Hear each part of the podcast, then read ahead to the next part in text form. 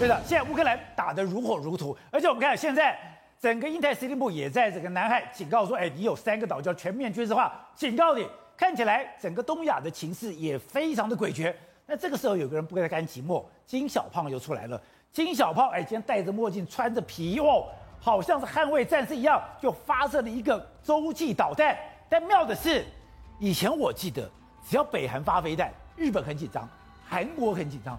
就他这次发飞弹，日本不害怕。结果南韩还要反击，对，没有错。那么事实上呢，你可以从这个影带里面看到，这好像是一个 呃零零七还是那种电影的宣传片呐、为什么呢？那么呃这个啊、金正恩呢穿着皮衣，戴着墨镜，然后呢带着两个呃北韩的北朝鲜的高阶官员呐、然后走出那个仓库，仓库门慢慢打开，他们走出来的时候，后面就是他今这次发射了火星十七，有没有？火星十七的飞弹嘛，他比个 OK，然后一声令下，看看表 OK 了以后，那么紧接而来，这个啊火星时期呢就慢慢出来了以后，然后准备发射啊，不过被人家抓包，抓包什么呢？这个所谓发射的影带，事实上呢是经过剪接的，它不是同一天发生的。哦，对，然后啊，哎，意思就是好啊，发射，然后开始呢，那么呃这个呃火星时期呢洲际弹道飞弹就直接发射啊，可以发射往万里之外的 America 就直接。意思就是可以把它给炸掉这样子，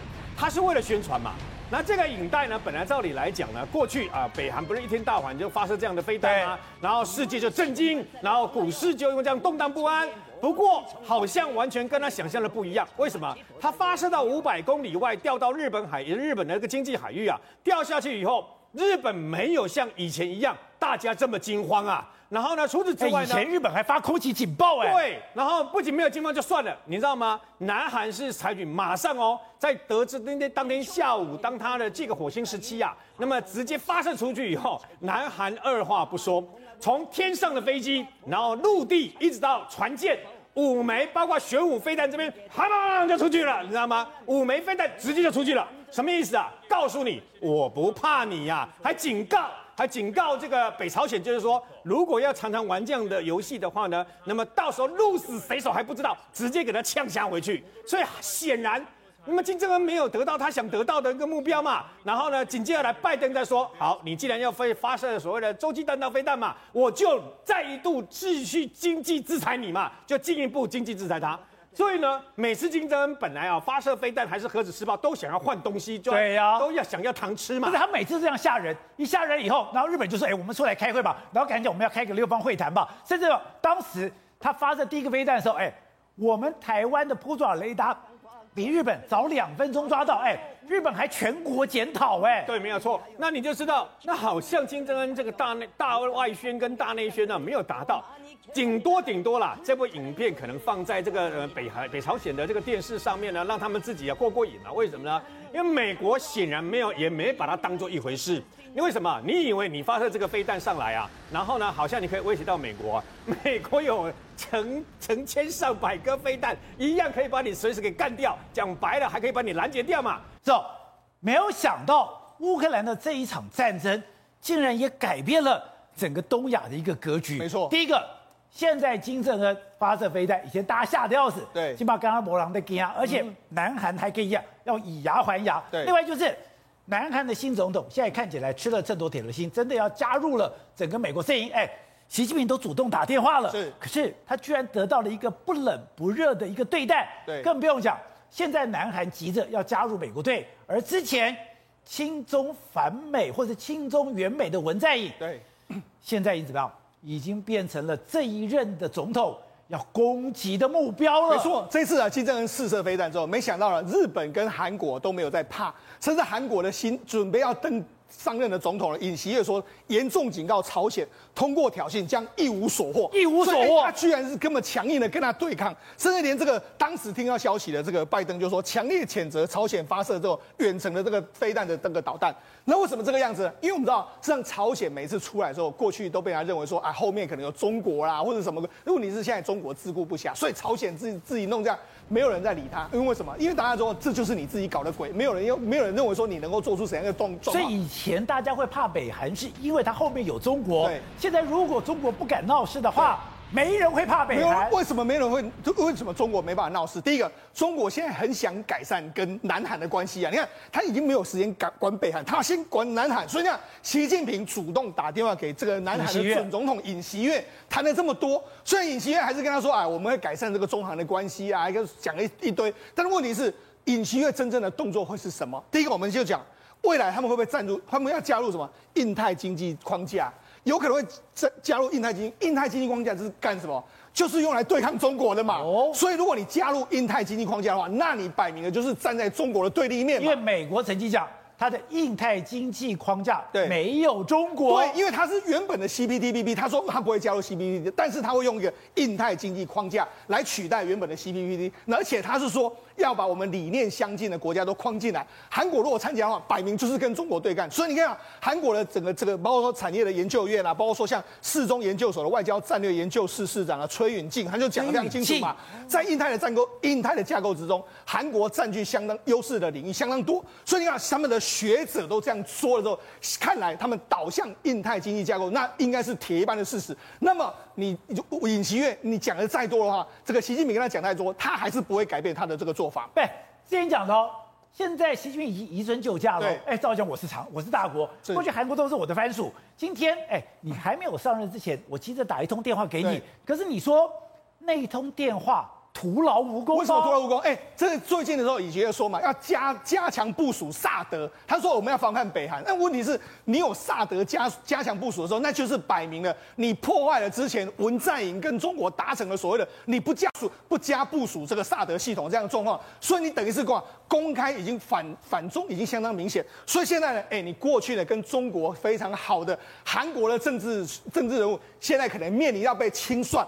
现在，保洁那现在文在寅要被清算，文在寅应该一定会被清算。为什么？因为你文在寅的时候，哎，你当初就是靠尹锡悦去清算的这个李明博，跟清算的这个这个这个朴槿惠嘛。现在，哎，你知道尹锡悦，你知道尹锡悦过去一段时间，其实他是文在寅的好朋友啊。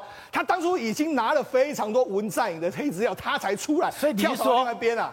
他是文在寅的血滴子，对，是他把李明博跟朴槿惠送上监牢的。对，那他现在他他手上会不会有很多李明博？当然有，当然有嘛，因为他是最高检察长。对，所以你要现在，哎，韩国已经开始，这个李明博还没下台的时候，你看网络上就已经开始了。你看这是谁？这是文在寅的老婆金正淑。他说，哎，金正淑，你看你有那么多衣服，你有一百七十八件衣服，还有两百零七件的首饰，你这样的话是不是太过于这个这个所谓奢华的一个状况？而且你知道。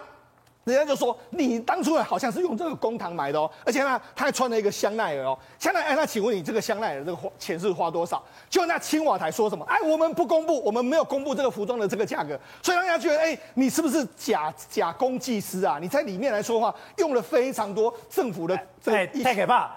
你老婆这五年间，你到底出现了哪些场合？穿了什么样的衣服？然后穿了什么样的衣服？连这个。Chanel 的这个韩文外套把你弄出来，对，还有你现在有卡地尔那个这么大的一个花豹胸针，是。卡地亚这花豹胸针很贵的，而且那他们网友说，哎、欸，你赶快把我这个价格弄出来啊！结果你看文在寅就说，他这个服装价格这些要变成说中共指定的记录，最长有十五年不公开，他不想不敢公开。那不敢公开的时候，你看这个青瓦台就说里面有很多国安的这个资料，如果公布出来会损害国家的重大利益，所以看起来的话，他已经知道说他可能会被清算。哎、欸，可是人家连你戴了哪些围巾？用了哪些胸针？对，穿了什么样的衣服？是，全部都统计出来了。那现，那现在还讲什么？哎、你问你文在寅准备要退休，退休之后就没想，哎、你居然花了七百九十万台币公堂公公费，在你的这个退休的房子里面种种东西啊，有野杜鹃呐，然后还有这个菊花啦。然后还有这个另外一种杜鹃啊，种了这么多了，所以人家就说，哎，你这样啊，而且你买了一台车之后，购买这台车，好像你以后会拿回去你自己用，所以现在已经开始有非常多在清算文在，网络上已经非常多了，但是我觉得这只是开，这只是这个算算是前菜。真正的主菜会由谁登场？当然会有尹锡悦嘛。尹锡悦手上一定很多他的东西嘛。所以南韩会有一场腥风血雨。对，尹锡悦上台之后，最倒霉的绝对会是文在寅。所以你看啊最近不是这个朴槿惠已经出来了吗？朴槿惠都已经出狱了。所以看起来的话，他们这一派一定会好好的来清算文在寅，甚至是连过去你可能太过于亲中的，你跟美国有一段距离的，我觉得在美国的授意之下，应该会好好的修理这些政治人物。所以董事长，现在南韩会出现一个。翻天覆地的大变化，这个翻天覆地的大变化是习近平最不想看到的。呃，我觉得他这个选票的差距太小了，就二十四万票嘛。二十四万票基本上就是一个分裂的蓝海嘛。所以因此这个新习近平打电话，他也愿意接。我觉得在这一方面来讲的话，他不得不接受一些在野党的妥协。这第一个架构，就在框架上，他要独立行使他的自由意志的可能性，还是会被受到限制。那第二个问题来讲的话，可是他开始摆出来是非常鹰派嘛。你看，所以他们这个在这个过渡期间来讲的话，他们对金正恩的这种反应的方式是非常强势的，对不对？可是但但是他的路线来来讲的话，是不是能当然确定一定是走美国路线，这个没有问题。他必然是跟着美国亦步亦趋，跟着美国亦步亦趋，是不是摆明了要跟这个中共要干起来？这个我觉得不一定。可是他不会去走阳光政策了，对，就不会跟金正恩在妥协的，这个是确定的。可是你如果在美国线，你有可能刀切都不两面光，你有可能在中间游移吗？呃，这个可能性就商业上可能还有一些空间，但是我觉得这个空间相对性的就是说，中共本身有极大的变化，你要注意，因为在这个事情的变化最大的应该是中国国中国共产党或是中这个中华人民共和国的变化。那中华人民共和国在经过这一次的事件之后。他的立场会有很多改变啊，他会害怕啊，他知道他是下一个，因为原来还有一个，原来是一直有一个说法，就是说美国没有能力同时发动两场战争，对不对？现在证明不是这样子哦。现在是美国有能力发生两场战争，因为乌克兰跟他打了一场，对，美国还在那边好整以暇，然后印太战略是拼命搞啊，这个航空母舰拼命在，他是有能力同时对付中国跟俄罗斯的，他根本很轻松的，还有余力来对付中国嘛，而且拼命要把中国拖下水，那习近平也在算啊，对，这个不能打仗嘛，一打仗结果是这个结果，哦就玩不起，我只要一个一招，所以美金的地位又重新又恢复一个强势地位，所以这个情况，那在亚太来讲的话。当然是这一次真正讲项庄舞剑，意在沛公。拜登的目的就是要搞亚太嘛，对中国的，完全就是中国干的，就冲着中国来的，想尽办法套套牢你，把你拖下水。所以，所以胡椒盘讲的每一个字都是完全正确。他们现在避祸趋吉，你知道，对不对？趋吉避凶，他们一直在在躲这个事情，不敢去搅和进去。而且这个风气带动，目前普京已经不拜登。也就是确定是所谓的西自由民主国家的领袖，跟他霸权地位，目前是确定的嘛？那在这种情况之下，亚洲国家怎么敢不跟进呢？通通纷纷跟进，全部来站队站在这边来了嘛？难怪习近平一夜白头。你说的一夜白头非常不寻常。我那个一夜白头，我的我的，因为我长期有注意到两岸关系，我们也也花了很多时间去研究这个东西啊。一般来讲的话，中共有规定，他的常委，你注意看啊，他的常委一定要染头发的。他在出来形象都是这个整个政府的有专门的化妆师帮他包装。你注意到他退休以后的常委胡锦涛、江泽民，通通还都是白发，全部一头白发。那为什么？不是，那是原来有染，后来没有染。所以他染头发应该是法律规，应该是他的这个他的规则的一部分。那他为什么故意不染头发？我觉得他也有一定程度的讯息。他因为习近平也是很会秀的人呢，他也就。相当的讯息在告诉他的支持者，他最近也很烦恼，他最近也是心力交瘁，最近他的情况也是为了国事苍茫。他我觉得也有一定的讯号，这个不是很简单，是肢体语言的讯号。也你也白头，不，中共领导人白头发是很不寻常的，不可能的事情呢。只不过因为他规定要染头发嘛，他就是这个规定。你没有看过，你你要回头去看，胡锦涛没有，一个都没有，朱镕基也没有。所以这种情况就是告诉你说。他要告诉大家，他很辛苦，他有讯息，他的讯号就告诉最近，呃，林北心情就还了，卖来搞幺八账啊，卖搞还的，卖搞还的。我觉得最重要的就是他的，他这个头发也是代表他他一定程度的的释放出一定程度的讯号。